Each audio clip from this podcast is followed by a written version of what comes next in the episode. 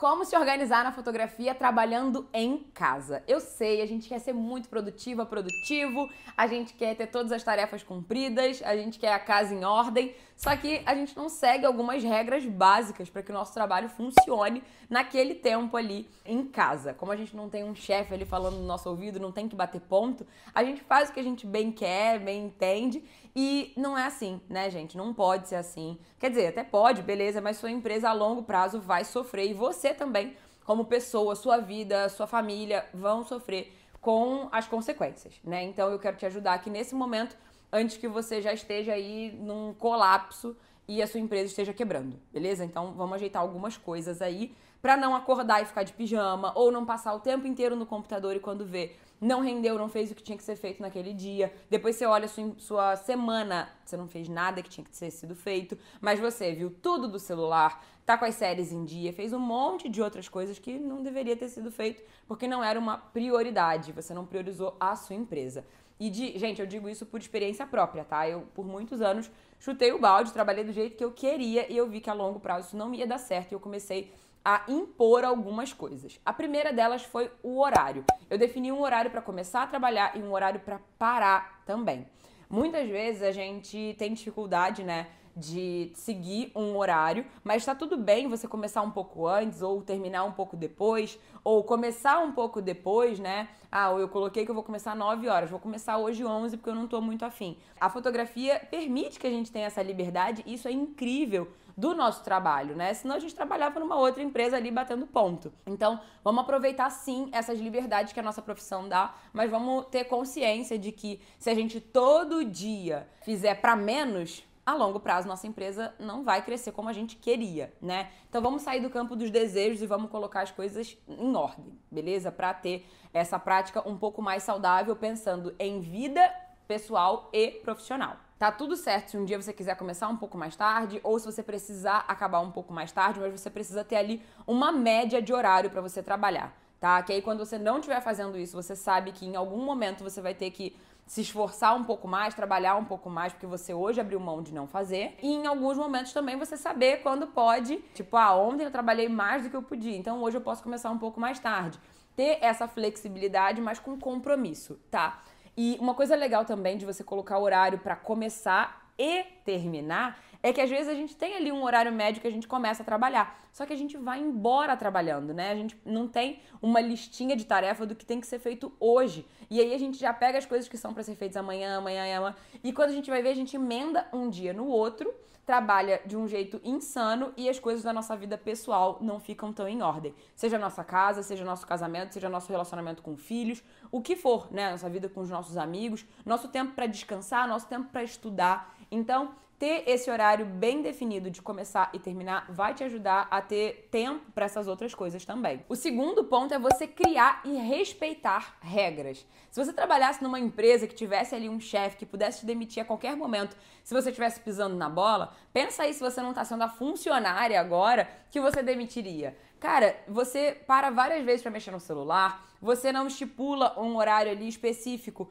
para até mesmo descansar ou para ter um horário ali de almoço direitinho. Crie essas regras e respeite essas regras para o funcionamento da sua empresa e também para a sua vida pessoal, tá? Porque senão fica tudo uma bagunça, não tem nada com horário específico e você se permite ser interrompida e distraída o tempo inteiro. E sem essas regras, sem esses limites, sem essas metas, cara, ninguém vai fazer isso por você. Então, você precisa se comprometer, não é comigo não, é com você mesmo, com a sua empresa, para poder seguir o que está sendo elaborado e você ver o quanto isso vai fazer diferença nos seus resultados. E aí, queria dar uma dica bônus, gente, sai do modo pijama, tá? É, a gente fica de pijama o dia inteiro, se arrastando, aí faz coisa da casa, aí demora para começar a trabalhar. Cara, toma um banho, bota uma roupa, não precisa botar sapato, terra e gravata, não. Mas é você se preparar minimamente para trabalhar, se acordar seu corpo ali pro modo de trabalho. Isso é muito importante, você mandar essa mensagem ali pro seu cérebro e para você mesmo. Você vai se sentir mais preparado para trabalhar. Às vezes você quer gravar um vídeo para divulgar alguma coisa, você tá de pijama, você fala, putz, a cara da derrota, né? É, e eu falo isso por experiência própria também. Às vezes eu fico assim me arrastando, depois eu falo, cara, não posso ficar assim. Vamos mudar isso. Então, é, se cuida, tenta ter uma rotina matinal, tenta desenvolver essas coisas, até para que o seu lado profissional não derrube o seu lado pessoal, porque, cara, se você como pessoa tá quebrado, seu lado profissional não se desenvolve, não adianta, tá? Então, aproveita a fotografia, aproveita as liberdades que a fotografia dá, mas cuida de você, porque senão a gente é, entra na fotografia para ter liberdade e daqui a pouco tá num ritmo insano de trabalho e aí não compensa. Terceira coisa para você otimizar o seu trabalho em casa é você organizar a sua semana e definir a prioridade de cada dia. Eu sou a louca da lista de tarefa, mas gente, sem você ter um objetivo, sem você ter a prioridade do dia definido, uma lista de tarefas só vai deixar a gente louca, ansiosa e isso não é nada legal. É importante que você tire ali um dia da sua semana para definir quais são os objetivos, o que, que tem que ser feito essa semana, e aí você vai ter sim várias tarefas e micro tarefas também, né? Vão ter as maiores e as menores. Quebra as maiores em mini tarefas para facilitar e você não ficar achando que tem muita coisa para fazer. Você vai conseguir ali ter é, várias coisinhas para arriscar, digamos assim, ao invés de você olhar e tipo, melhorar o meu marketing. Tá bom, o que, que você vai fazer essa semana para melhorar o seu marketing? E aí você bota isso como uma tarefa. E dentro dessas várias tarefas, coloca uma mais importante para cada dia da semana. Então, segunda-feira, o que, que eu não posso dormir sem fazer? Esse é o objetivo. Inclusive, uma dica dentro dessa é você começar pela tarefa mais importante, tá? Porque depois o que vier do seu dia é lucro, porque a prioridade já foi feita. E fazendo a primeira tarefa logo de manhã ou logo assim que você começar a trabalhar, evita que a loucura do nosso dia a dia e outras tarefas que outras pessoas passam pra gente, né?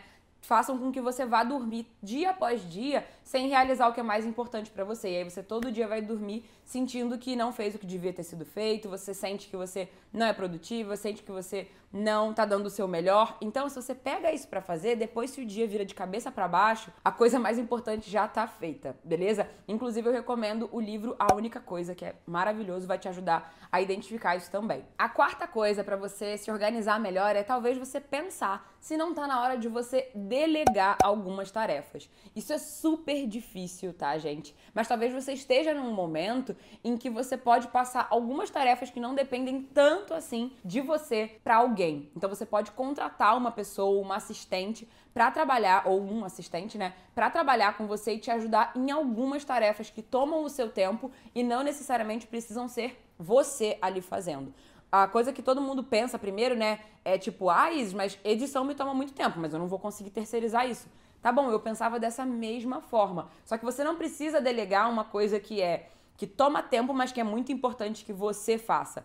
Começa com algumas coisas que tomam seu tempo e não necessita que você faça. Às vezes, ir no correio entregar os trabalhos, é, montar as caixinhas de embalagem, anotar pagamento, fazer cadastro de cliente, responder alguns e-mails. Isso tudo não precisa necessariamente ser você ali fazendo. Você pode treinar uma pessoa para que ela faça para você. Isso toma, mesmo que não tanto tempo quanto a edição, você vai ter tempo para editar e não vai tomar o seu tempo com essas outras coisinhas que sugam ali o nosso dia. Eu tô nesse momento da minha fotografia de entender, né, de querer parar de dar conta de tudo sozinho. Então eu tô nesse momento de delegar, de contratar para que eu continue feliz, saudável e que a minha empresa continue crescendo também. Eu preciso de mais braços, sabe? Então, eu tô nesse momento na minha fotografia e talvez você esteja passando por isso também. Começa a olhar para sua empresa e identificar o que talvez tudo bem você passar para alguém fazer. E não é alguém que saiba e tenha super competência para fazer aquilo não, tá? É super difícil achar essa pessoa. Mas se você tiver fechado para terceirizar alguma coisa, aí mesmo que você não vai achar ninguém. Então, olha para alguém que você possa treinar, que seja de confiança e que seja é, esteja disposto ou disposta a aprender e ensina essa pessoa como você gostaria que fosse ser feito. E esse processo de treinar é de olhar, aprovar. Não tem uma pessoa que está respondendo todos os meus e-mails e pronto, ainda. Mas agora eu olho e-mail por e-mail que ela fez sozinha e aí eu aprovo e falo que tem que ser ajustado. Até que daqui a um momento eu vou deixar a pessoa ir por conta própria, porque eu já confio e a pessoa já aprendeu. Outra coisa é você determinar o momento de descanso e o momento da casa também. Muitas vezes a gente, por trabalhar em casa, tá tudo meio misturado, né? E a gente também ama o que a gente faz, então trabalhar não é uma coisa assim que a gente acha uma tortura. É prazeroso a gente trabalhar com fotografia, editar, ver os nossos resultados, atender os nossos clientes, beleza? Só que a gente acha que é uma coisa só e a gente não tira um tempo para descansar, para ver as nossas séries, para fazer nada e daqui a pouco a gente tá num colapso bizarro, é, com nenhuma saúde mental, porque a gente ficou ali só trabalho atrás, atrás de trabalho. E também porque, por a gente estar tá em casa, às vezes você tá trabalhando ali direitinho, mas sua casa tá uma zona. E aí vem um monte de culpa do lado pessoal e que você nunca determinou um momento para cuidar da casa e depois eu vou trabalhar. Ou então eu tô trabalhando agora e depois é o momento de eu arrumar a casa. E aí, na hora que você tem que estar tá editando, você está fazendo faxina. Na hora que você tem que atender um cliente, você está arrumando seu armário. E aí fica tudo tão misturado que não fica uma coisa saudável. Para momentos assim de pausa e para descanso, enquanto você tem muita coisa para trabalhar, né? Claro que a gente aqui não está falando de férias.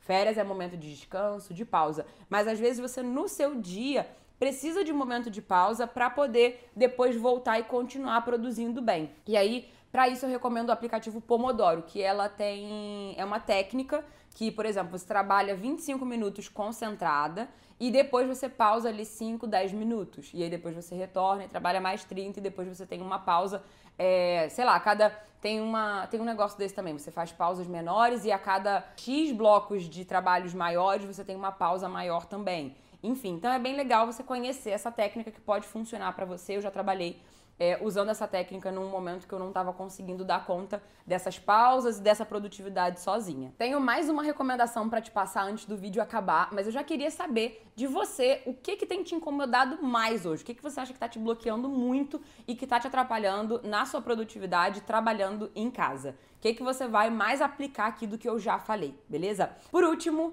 é, a minha recomendação é que você setorize o seu espaço de trabalho. Gente, é super comum que a gente não tenha um cantinho específico para trabalhar. Isso influencia, traz muitas coisas negativas, né? A gente não se sente ali inspirado, sentando naquele espaço para trabalhar. A gente não tem esse cantinho que a nossa família sabe e entende que quando a gente tá ali, é porque a gente está trabalhando. Eu não estou passando tempo na internet, jogando, nem nada disso. Eu estou trabalhando. Então é importante que você delimite esse espaço para você ter é, um pouco mais de tranquilidade, um pouco mais de seriedade e também inspiração para você sentar ali naquele seu cantinho. Às vezes você quer trocar uma mesa, pintar uma parede, fazer um mood board, fazer botar uma prateleirinha com os seus livros, com uma plantinha. Do jeito que você quiser fazer, faz isso, porque a gente acaba trabalhando sentado na cama, sentado no sofá, e isso não é legal nem para nossa postura, nem para o nosso rendimento.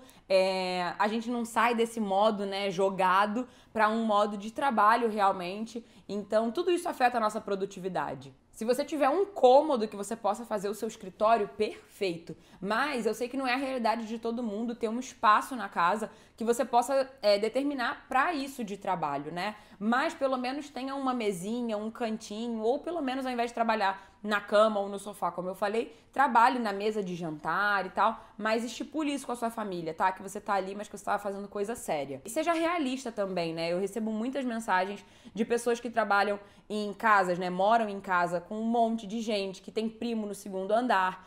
E aí fica uma falação o dia inteiro, um monte de interrupção. Você não se concentra, você não tem sossego. Para isso, eu tenho uma recomendação também, que é de às vezes você procurar outro local. Sua empresa, às vezes você não tem dinheiro e aí por isso você não tem um espaço. E por você não ter espaço, você acaba não tendo dinheiro porque trabalhando em casa não está rendendo. Se você não mudar nada, né, se esforçar de um lado ou de outro para quebrar isso, ou conseguir trabalhar em casa, ou ir para fora e gastar um pouco mais de dinheiro, sua empresa vai continuar ali numa trava, você vai chegar ali num teto. Uma coisa é você ser realista e às vezes você preparar a sua empresa, ter um budget ali por mês para você ir trabalhar pelo menos alguns dias da sua semana em um local fora. Vai num restaurante, vai num café, vai num coworking, leva suas coisas e vai trabalhar de lá, pelo menos para você em algum momento do dia, pelo menos as primeiras horas de trabalho, né, você conseguir ser produtivo ou produtiva. E a gente precisa educar as pessoas que moram com a gente, né? Se a gente não morar sozinho, é, ou se a gente mora só, por exemplo, aqui sou eu e o Léo, mas o Léo também trabalha em casa, então várias vezes no dia